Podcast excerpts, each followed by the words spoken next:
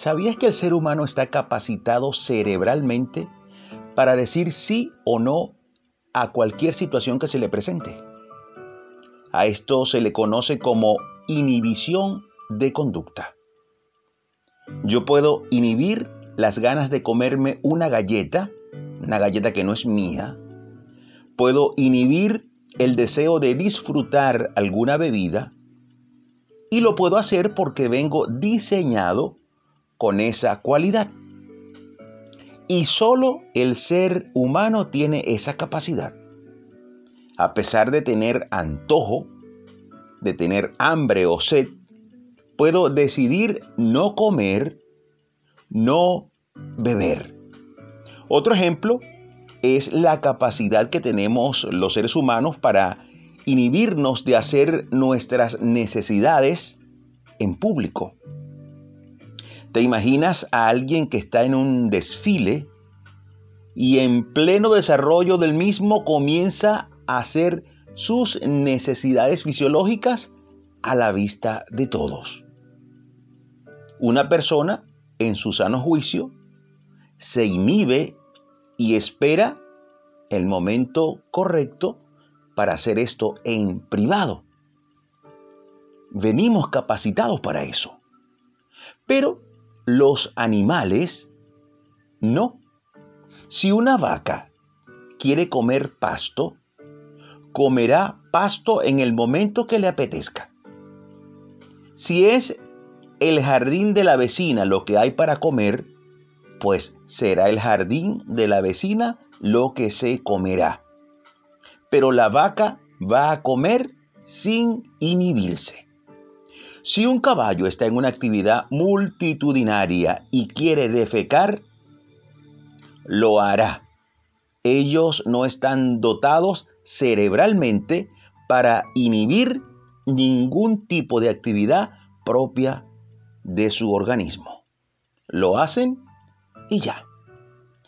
Pues no así nosotros usted y yo fuimos confeccionados por Dios para decidir hacer en su tiempo lo que consideremos correcto. Estamos capacitados para decidir y para valorar hacer algo o no. Y la Biblia nos llama a reflexión en cuanto a esto. Dios confronta nuestra inteligencia y nos dice que no seamos como las bestias. En el Salmo 32, verso 9 dice así, No seáis como el caballo o como el mulo sin entendimiento, que han de ser sujetados con cabestro y con freno, porque si no, no se acercan a ti. Qué interesante que se nos haga este llamado.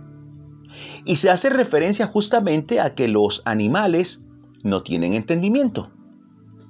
Y al decir que ellos no lo tienen, Dios lo que desea resaltar es que, es que tú y yo sí, sí tenemos entendimiento. Y debemos usarlo para hacer lo correcto, para elegir el bien, para actuar comedidamente y por supuesto, para acercarnos, para vivir en la justicia. Proverbios 19.8 dice así, el que posee entendimiento ama su alma. El que posee entendimiento ama su alma. El que guarda la inteligencia hallará el bien. Así que estamos llamados a poseer el entendimiento. En otras palabras, debemos darle un buen uso, sabiendo que a través de él Dios nos capacitó para inhibir lo dañino, para rechazar de plano todo lo que nos destruye. Y alguien podría preguntar entonces, ¿qué hacer y qué no? Bueno, haz lo que te conviene. Por supuesto, en el buen sentido de la palabra. Haz lo que te edifica. Ejecuta acciones que hagan crecer a los tuyos, que te hagan crecer, acciones que fortalezca y llene de felicidad a los que amas. a los que están contigo, acciones que llenen de gozo a tu familia, acciones que te hagan ser mejor de lo que eres hoy.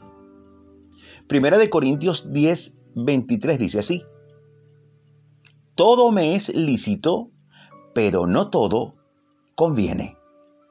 Todo me es lícito, pero no todo edifica. Hay muchas cosas que hacer.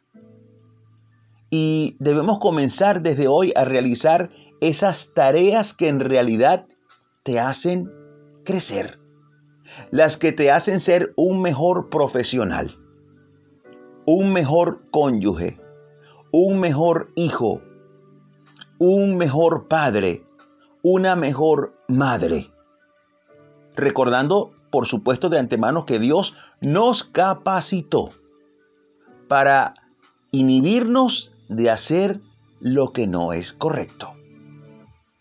Y es algo que debe trabajar en nuestra mente y decir, si me diste la capacidad de escoger, pues quiero escoger el bien. Y yo quisiera hoy concluir con una oración. Que oremos juntos pidiendo sabiduría para actuar, pidiendo a Dios que nos dirija todos los días de nuestra vida. Oremos, repite por favor después de mí estas palabras. Amado Dios, gracias por tu consejo. Gracias por tu ayuda.